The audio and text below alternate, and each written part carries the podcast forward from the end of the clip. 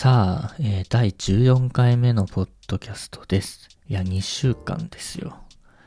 まあ、よく持ったなという感じですね。本当まあ、秋っぽいのが私の弱点なので、14日連続で収録してるっていうのは、まあ、奇跡に近いです。うん、で、まあ、でもね、ネタはね、ないんで、あのー今日は短めに済ませる魂胆です。うんと、まあ、昨日サンプルタンク4っていうね、えっ、と、DTM 用の音源ソフトを買ったっていう話をしたんですけど、まあ、それを一部使って、まあ、曲をね、作ろうかなっていうので、ま、やってみましたよ。まあでも、本当になんか4小節ぐらいのループ素材みたいのを作って、で、それをなんとかこう引き伸ばして引き伸ばして、まあ、2分半ぐらいに持ってきましたね。でも本当にもう、うん、全然なんか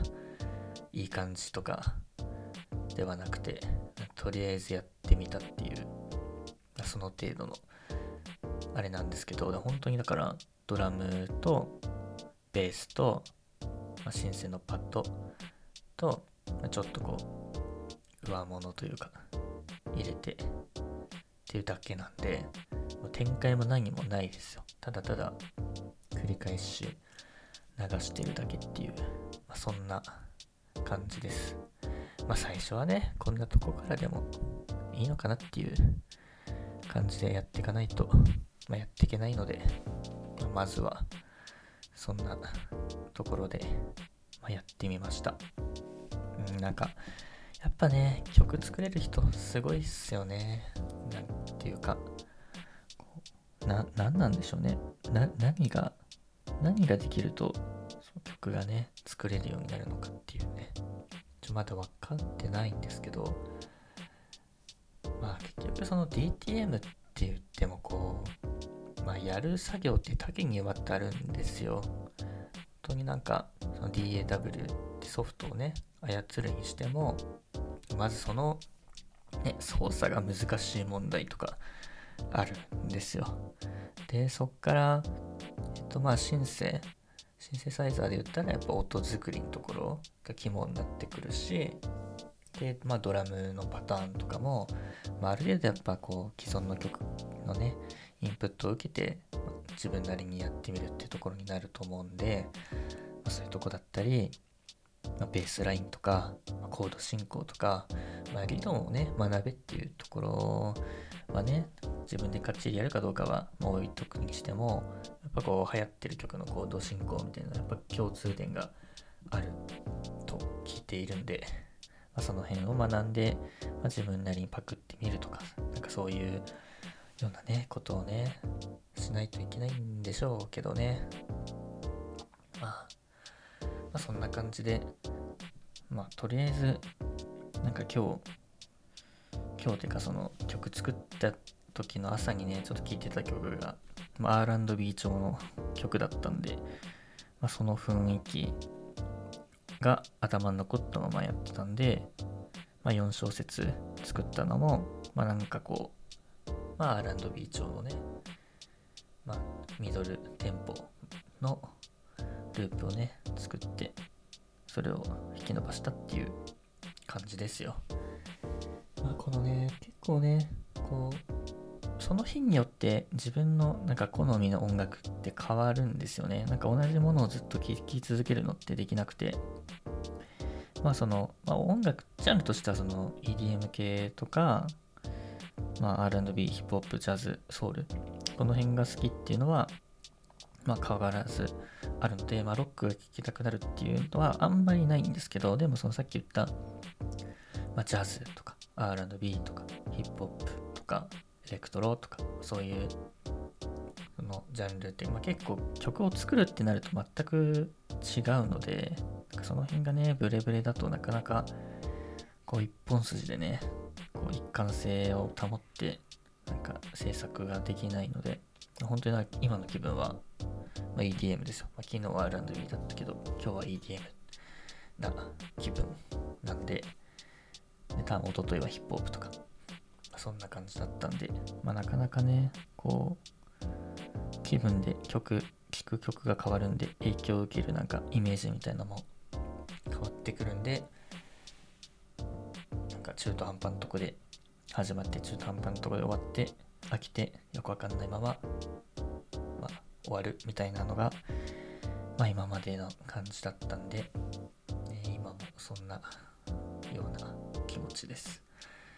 いやーなんか難しいよなっていうところ。まあなんとかこうねつまらないけどのめり込むみたいな感覚がなかなかねないんでこのつまらないけどなんとか手探りでやっていくみたいなところをね抜け出せる時が来ればねまたこう自分の思い通りの音が自分の思い通りのコードが自分の思い通りの展開がみたいなのがねできる時が来ればまた楽しくなってくるんでしょうけど。まあ難しいっすね、うん、でえっ、とまあそれぐらいしか話すことないんでまあ最後この収録のね録音の最後に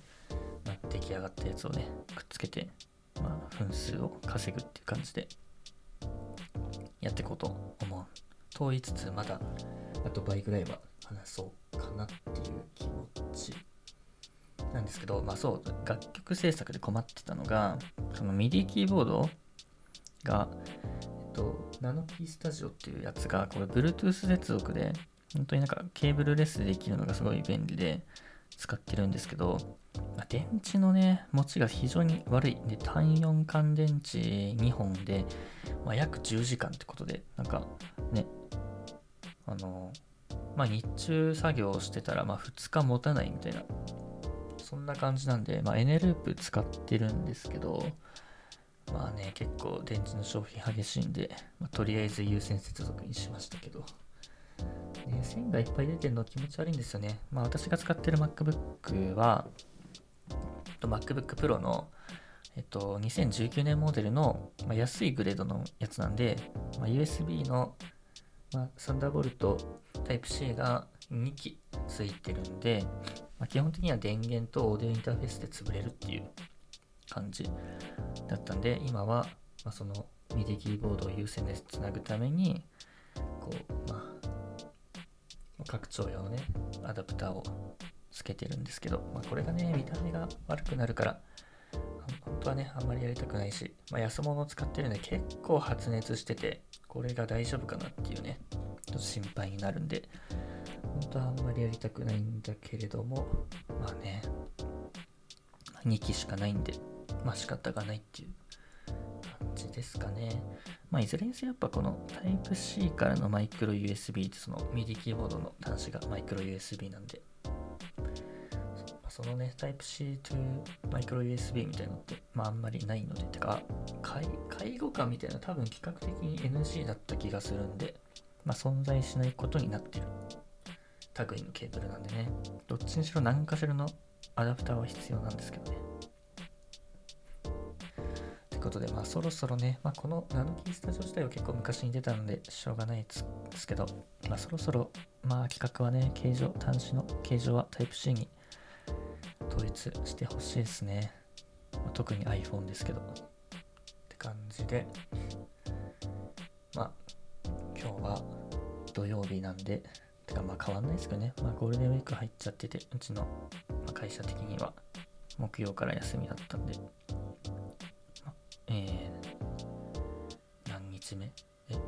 じゃない水曜からか。水曜から休みだったから、もう休みがね、前半戦が終わるっていうような感じなんですけど、まあ何名もやってないなっていう、またいつもの感じですよ。